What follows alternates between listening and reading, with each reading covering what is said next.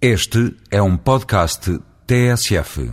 De que é que mais gosta no teatro, José Maria Vieira Mendes? Duas coisas, talvez, assim de repente. O facto de ser eh, diferente da literatura e o facto de ser eh, trabalho coletivo.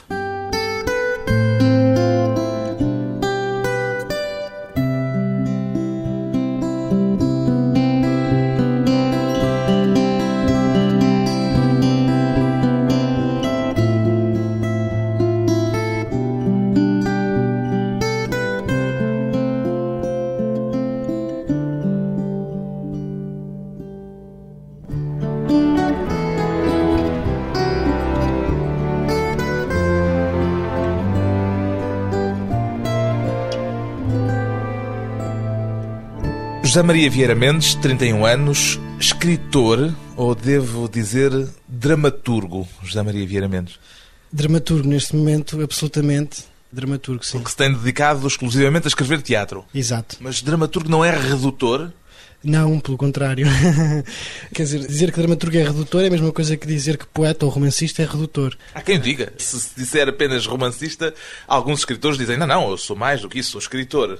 Pois, talvez. Eu acho que há uma. O que eu gosto no dramaturgo, e gosto de usar a palavra dramaturgo como profissão, porque acho que valoriza, de certa forma, este trabalho, que muitas vezes é marginalizado, esquecido, considerado uma, uma arte secundária, se calhar, dentro da literatura. Justamente eu perguntava-lhe isto porque o que tem sido mais frequente nos últimos anos em Portugal é assistirmos a autores com livros publicados noutras áreas, sobretudo na área da narrativa, contos, romances, que fazem depois umas experiências, uma perninha. No teatro não é manifestamente esse o seu caso.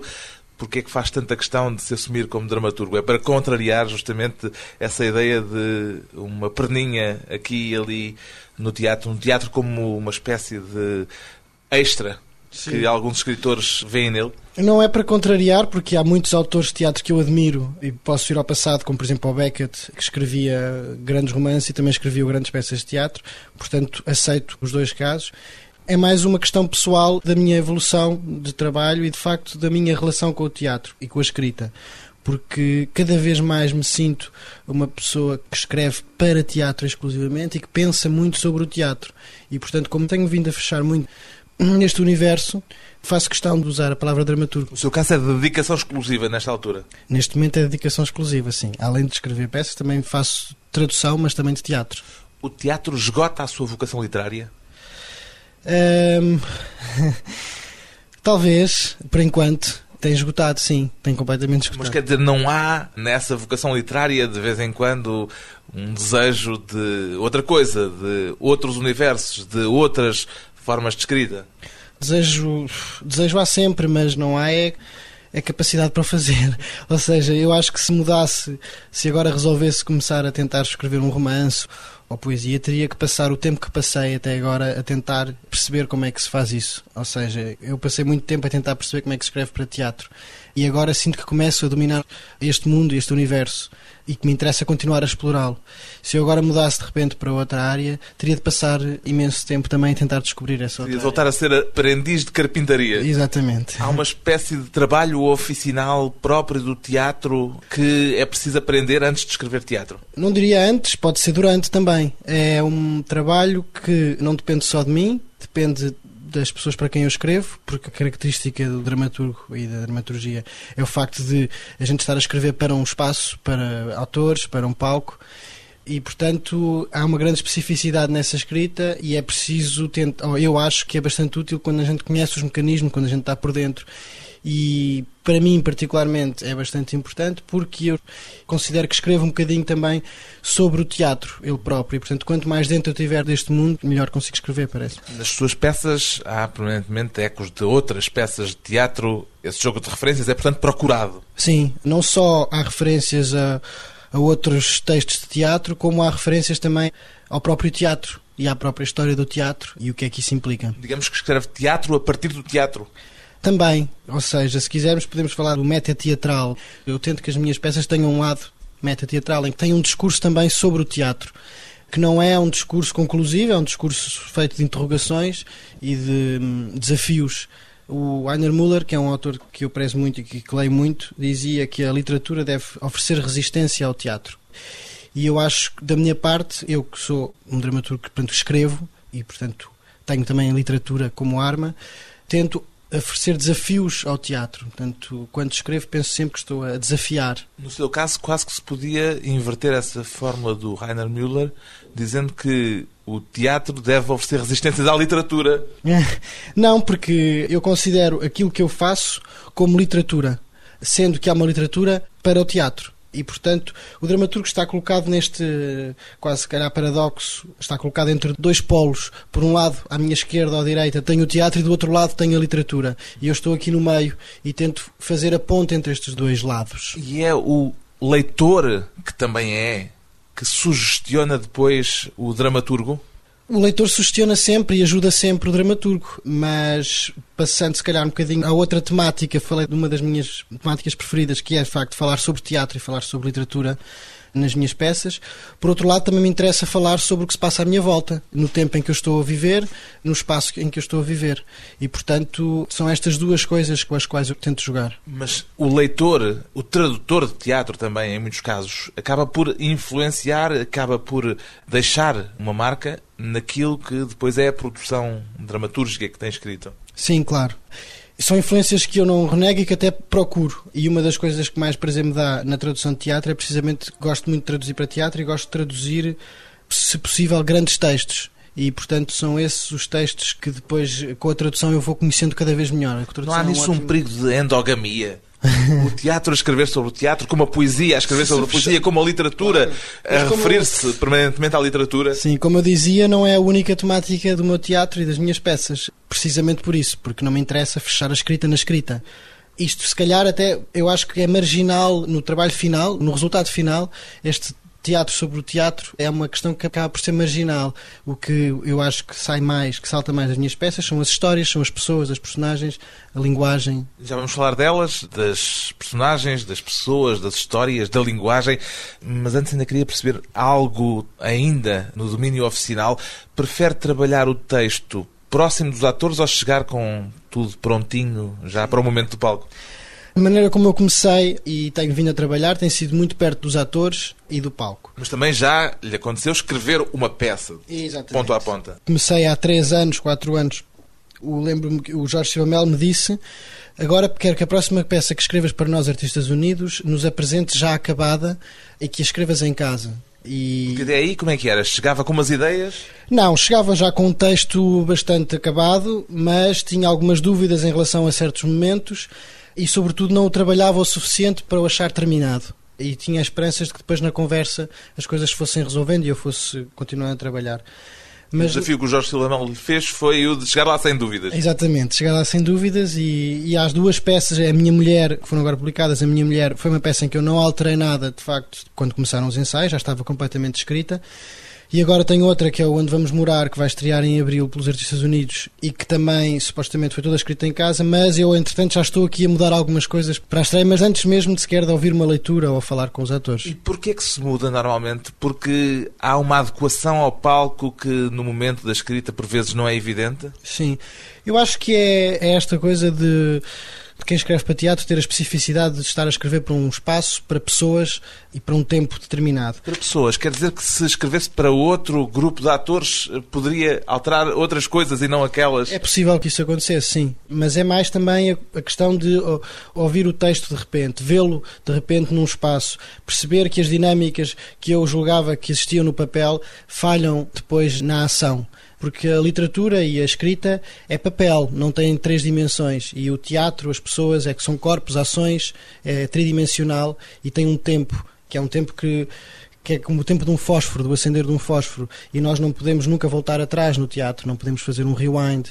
E, portanto, todas estas circunstâncias que fazem parte da prática do teatro e da realidade do teatro muitas vezes nós não nos apercebemos quando estamos a escrever. Acontece-lhe surpreender-se com palavras suas, escritas por si, no momento em que elas são ditas em palco? Sim, acontece, como acho que com quase todas as, as artes, eh, quando quase todas as escritas, não sei, eu, eu já ouvi falar muitas vezes romancistas dizerem que ficam surpreendidos com os seus textos depois de já os terem escrito. E quando os releem, ficam impressionados com o que escreveram. Mas no seu caso dá-se a particularidade, no seu caso, quer dizer, no caso dos dramaturgos, a particularidade de haver outro depois a dizer aquele texto e a pôr o texto depois em cena, em confronto, em drama.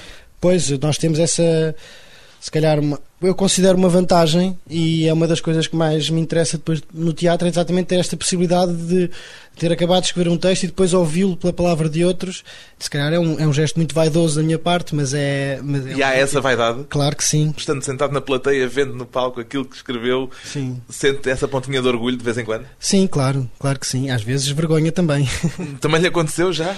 Já, já me aconteceu apetecer eh, mudar uma Vamos frase. mudar isso, que isso sim, está tudo mal. Sim, já me aconteceu. Já me aconteceu. Ocorre-lhe alguma situação Em concreta? particular. Não, mas também se me ocorresse não dizia. Gostava de ser o encenador, embora saiba que não trabalha bem com esta figura do encenador, mas algumas das suas peças já o tiveram, de encenar os seus textos, quer dizer, de lhes dar a forma de palco, a forma teatral que eles eh, vão ter? Eh, Já pensei várias vezes Não lhe aconteceu fazer nessa isso? questão. Não, não, nunca me, quer dizer, aconteceu quando eu comecei a trabalhar em teatro, trabalhei com um ator, foi um monólogo e era eu e o ator, estávamos a trabalhar em conjunto. Não considero que esse trabalho tenha sido de encenação, foi o facto só de eu estar por fora e era um monólogo e portanto estava a ajudá-lo.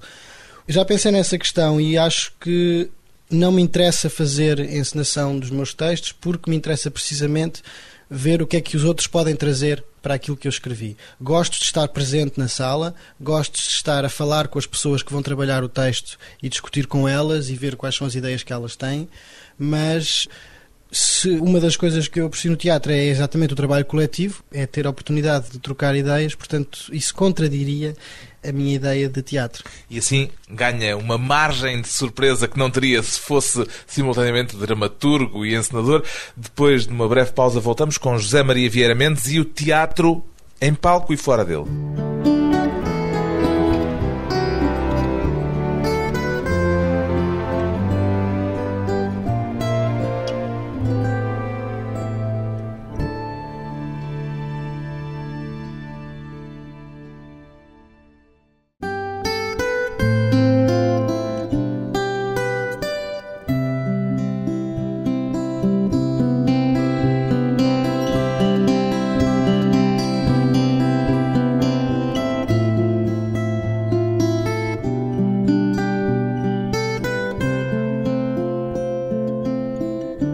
Regresso à conversa com o dramaturgo José Maria Vieira Mendes, qual é a sua memória mais antiga do teatro, José Maria Vieira Mendes?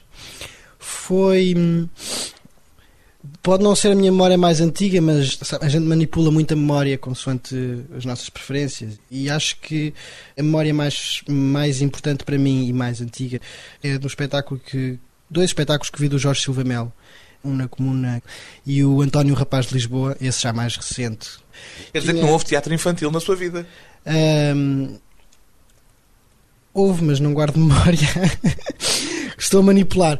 Queria falar destes dois por duas razões, porque são as duas peças que me fazem ficar com a vontade de eventualmente escrever para teatro. Ainda tinha 15 anos, 14, portanto não era muito novo, mas fiquei com aquela impressão de que seria possível para mim escrever para teatro. Mas na infância, escapando um bocadinho essa manipulação da memória, na infância havia teatro na sua vida? Talvez tenha havido, mas não muito. Lembro-me de ir com a escola ao teatro, como toda a gente. Lembro-me de ir com os meus pais. Vagamente lembro-me de um espetáculo na cornucópia. Lembro-me de um espetáculo talvez no Teatro Quer Trindade. dizer que o teatro não teve na sua formação um peso maior do que a televisão ou do que o cinema, por exemplo? Não. Sendo que eu acordei para a vida aos 16 anos, portanto, tudo o resto que está O para é trás. pré-história. Foi nesse momento em que viu os Artistas Unidos, em que viu o António um Rapaz de Lisboa, é esse o espetáculo que identifica como o espetáculo fundador da sua vocação teatral? Não diria fundador da minha vocação teatral, porque ainda continuei a escrever prosa e histórias para revistas, etc. Mas foi a primeira vez que eu vi um espetáculo que utilizava uma dramaturgia contemporânea, que falava de pessoas e de histórias do meu tempo, do tempo que eu estava a viver naquela altura. E, portanto, tinha um lado muito atual e muito fresco. E vi pela primeira vez que havia pessoas a escrever para teatro. O cinema teve alguma importância na sua relação com o teatro? Sim, talvez hum, residual. Eu ia muito ao cinema, sobretudo ia muito à, à cinemateca durante uma fase da minha vida, bastante mesmo. Eu estava muito virado para a literatura e muito, muito virado para a escrita em geral, mas, mas sobretudo para livros e para tudo o que tivesse ligado à literatura. Portanto, Ao ponto de ter feito o curso de Línguas e Literaturas Modernas na variante português-alemão, porquê? Porque fiz a escola alemã e, portanto, tinha conhecimentos na língua alemã e era um instrumento que eu queria continuar a utilizar. Por isso, o cinema, o teatro, a literatura, os livros tudo isso eram coisas que, como qualquer pessoa que tenha essas ambições artísticas, são coisas que andamos à procura e que eu absorvia com muita voracidade. O cinema está provavelmente a mudar a forma como muitos espectadores assistem hoje até a espetáculos teatrais. Estará também a mudar o próprio teatro? O teatro já está a mudar há muitos anos. Mas a mudar por efeito do cinema? Ah, Sim, por um lado, o teatro que não me interessa, sim. O que não interessa? O que a mim não me interessa, sim. O teatro dos efeitos? O teatro que, sobretudo, não, não, não pensa na sua especificidade. Eu acho que, precisamente, o teatro tem algumas vantagens em relação ao cinema, ou pelo menos tem algumas diferenças em relação ao cinema que eu acho que quem trabalha para teatro devia utilizar a seu favor. O teatro tem a vantagem de estarmos ao vivo, de ser muito rápido a reagir às coisas que acontecem no dia a dia. Portanto, o cinema demora tempo a ser feito. Não haver rewind, como disse há pouco. Não haver rewind, não haver close-ups. E, portanto, eu sou um grande espectador de cinema, claro, mas gosto muito de pensar o que é que o teatro tem de diferente do cinema e como é que ele pode hum, sobressair. O teatro que lhe interessa mais é um teatro que dá mais importância ao texto ou à encenação? Não divido as coisas dessa forma. Como é que as divide? Gosto Porque há texto e há forma depois de pôr o texto em palco e são Sim. dois campos específicos diferentes da atividade teatral. Eu gosto de ver espetáculos, ponto. Ou seja, gosto muito de ver espetáculos de dança, espetáculos que não são nem dança nem teatro, mas que se calhar vão buscar um bocadinho as duas coisas. Como gosto de ver um bom texto encenado. Portanto, não, não, não escolho dessa forma. E, aliás, o meu percurso eu tento tenho tentado trabalhar com pessoas que, por um lado, por exemplo, com os Artistas Unidos nós trabalhamos muito mais a questão do texto, mas com os Teatros Praga faço outro tipo de trabalho. E, portanto, eu estou um bocadinho entre estas duas vertentes. Já contou que a sua aproximação ao teatro nasceu com uma peça dos Artistas Unidos, uma peça do Jorge Silva Melo. Como é que se deu depois na prática essa aproximação? Foi lá bater à porta? Uh, Conheceram-se nos recantos da vida, por acaso? Tive a sorte, de facto, de os conhecer nos recantos da vida. Ou seja, eu estava a trabalhar na Cultura Gesto como frente de casa e houve um... Que é frente de casa? frente de casa são as pessoas que picam os bilhetes. Eu escrevia para uma revista da faculdade e, portanto, as pessoas na Cultura Gesto sabiam que eu escrevia. E houve o Dia Mundial do Teatro e resolveram fazer uma pequena atividade e pediram para eu escrever uma pecinha curta. Convidaram alguns atores profissionais, entre os quais estavam dois atores dos Artistas Unidos. Conhecemos-nos, eles falaram de mim ao Jorge Silva Melo. Jorge Silva Melo já tinha lido algumas coisas que eu escrevia na revista da faculdade, já lhe tinha mostrado, e resolveram telefonar-me. Um dos atores resolveu telefonar-me porque havia um projeto num seminário chamado Sem Deus Nem Chefe para escrever um monólogo a partir de textos de Kafka e eles precisavam de alguém que fizesse esse trabalho. E o José Maria já tinha traduzido o Kafka nessa altura? Não tinha traduzido o Kafka nessa altura. Mas veio a traduzir depois? Depois vinha a traduzir, sim. E esse monólogo foi qualquer coisa que lhe saiu com naturalidade e com espontaneidade? Ou foi muito sofrido? Foi complicado porque foi muito trabalho. Estive a ler muitas coisas, foi um ano de trabalho. Estava nessa altura, lembro que estava a fazer Erasmus na Alemanha, portanto tinha acesso aos textos em alemão e a toda a obra dele. E depois o que me aconteceu foi curioso foi que portanto, eu vinha da, da prosa, não tinha muita relação com o teatro e apresentei-lhes um texto fiz, e a ideia de todo o projeto era, era o seminário, portanto era discutirmos todos em conjunto os vários projetos que existiam para esse seminário. E no meu caso eu apresentei um texto que a nível hum, de linguagem etc, estava correto, mas que eu propunha uma situação teatral para resolver aquela história e que eu percebi depois pelas conversas e pelas coisas que me foram dizendo pessoas que tinham mais experiência que aquilo não funcionaria em teatro e portanto o texto depois foi sofrendo alterações. Portanto, começou por um trabalho muito de papel e de estar em casa e eu depois fui-me apercebendo como é que funcionava. Portanto, só descobriu mais tarde esse espírito de grupo do teatro. Exatamente, fui descobrindo. Foi uma coisa que foi progressiva. E hoje diz que é algo de que gosta. Esse trabalho de grupo não acarreta de vez em quando também uma tensão, um conflito Sim. que se imagina que os escritores não vivem normalmente pois. por si sós? Faz parte da minha profissão, ou seja, o risco e hum, às vezes a desilusão, às vezes também a surpresa. Mas gosta dessa tensão, desse conflito? Sim, é das coisas que eu mais gosto, é esse lado. Quer dizer, às vezes fico muito chateado, mas depois percebo que faz parte deste jogo que eu estou a jogar. E quando fica muito chateado é quando o seu texto é desautorizado pelos Por atores, exemplo. por exemplo? Por exemplo, quer dizer, eu tive um caso na Alemanha, em Berlim, fizeram uma peça minha no teatro e eu fui assistir à estreia. Quer dizer, foram-me mandando as versões que estavam a, trabalhar e cortaram bastantes bocados do texto, coisa que eu achava inadmissível. Mas curiosamente depois fui ver o espetáculo e apesar de o texto já não ser bem o meu, gostei muito do espetáculo. Portanto, lá está este dilema. Por um lado estava muito chateado e por vezes fui até bastante agressivo com eles. Por outro lado, depois fui surpreendido, agradavelmente surpreendido. E o que é que prevaleceu na sua relação com esse espetáculo? O seu texto e a relação que tinha com o seu texto ou a relação que veio a ter com o espetáculo? Eu acho que o que prevaleceu foi o dilema. Este dilema constante de eu não saber até que ponto é que gosto que mexam no meu texto ou não. Eu não consigo escolher, não consigo optar. Ando sempre aqui a vacilar entre estou, de que lado é que eu estou? Estou do meu lado ou estou do lado deles? Mas para o espectador, dir-se-ia que, uma vez que o espetáculo resultava bem, provavelmente quem tem razão é o espetáculo.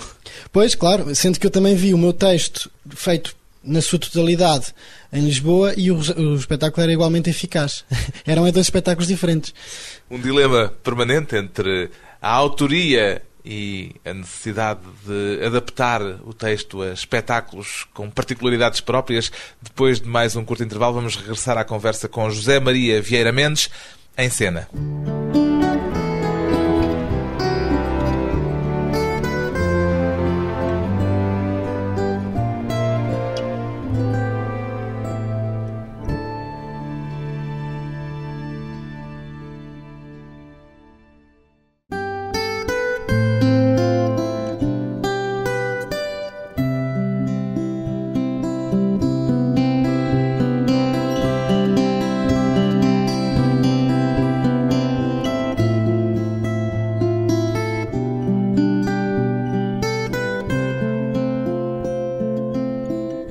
Hoje para a conversa pessoal e transmissível o dramaturgo José Maria Vieira Mendes, cujas peças mais recentes, A Minha Mulher, O Avarento e Onde Vamos Morar, têm como uma espécie de fio condutor as relações entre pais e filhos. Escreveu-as como uma trilogia, José Maria Vieira Mendes. Não os comecei pensando numa trilogia, mas quando acabei a última, que é onde vamos morar, percebi que formava uma trilogia. Ah, quer dizer que a unidade só se estabeleceu a posteriori. Foi, foi isso. Porque havia no seu subconsciente algo a empurrá-lo para esta temática? Porque acabava uma peça, portanto, a ordem é a minha mulher, o avarento, a última festa e onde vamos morar. Mais ou menos é esta a ordem. Com alguns contágios pelo meio. Mas de qualquer das formas, o que aconteceu foi eu acabei a minha mulher e achei "Ai, ainda preciso escrever outra peça sobre este assunto. E então comecei a escrever o avarento, a última festa, e depois acabei e pensei, ainda tenho que escrever mais uma peça sobre este assunto. E portanto foi por aí. Esta questão familiar é uma questão que lhe parece atual, daqui e de agora, ou de algum modo intemporal? Não é uma questão familiar, é uma questão sobre as gerações, por um lado, As relações entre pais e filhos. Exatamente, mas não necessariamente pai e filho a nível familiar, mas também se calhar mais a nível abstrato, sobre o que é ser o mais novo e o mais velho, esta luta entre o mais novo e o mais velho. Isso é intemporal, portanto, não é do nosso tempo. Exatamente. Sendo que a minha mulher é uma peça que coloca essa questão de uma forma mais do nosso tempo, o Avarento, quanto a mim, é uma, e o Onde Vamos Morar também, coloca de uma forma um bocadinho mais eh, filosófica, um bocadinho mais abstrata. No caso do Avarento, que é mais particular, eu queria fazer uma adaptação do Avarento do Molière, queria fazer uma comédia e precisava de me divertir enquanto estava a escrever. Isto porque eu estava, praticamente ao mesmo tempo, estava a escrever o Onde Vamos Morar, que é uma peça bastante pesada, e É depois... uma válvula de escape. Exatamente. E depois comecei a ficar um bocadinho deprimido e então resolvi escrever, arrancar logo com o avarento para me divertir.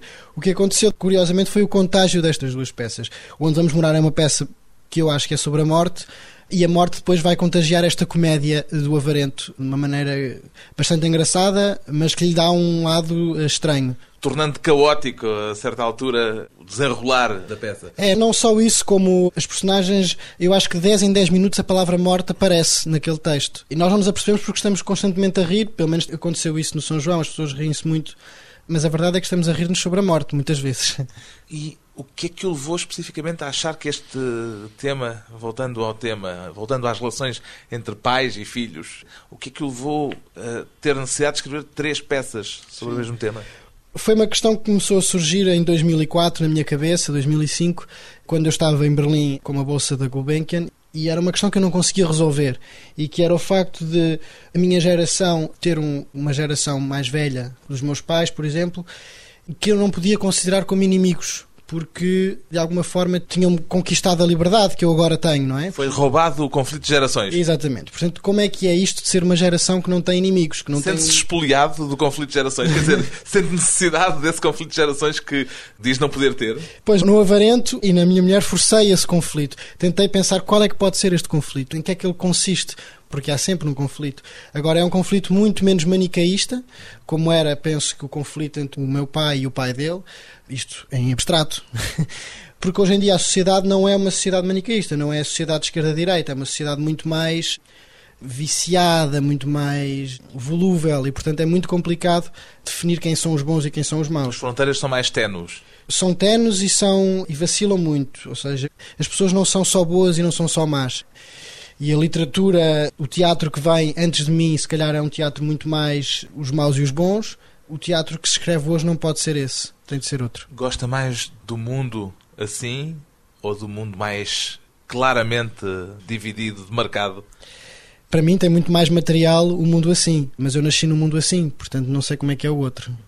Estamos no terreno que dizia há pouco ser aquele outro que lhe dá um prazer especial no teatro, que é o de poder falar daquilo que o rodeia.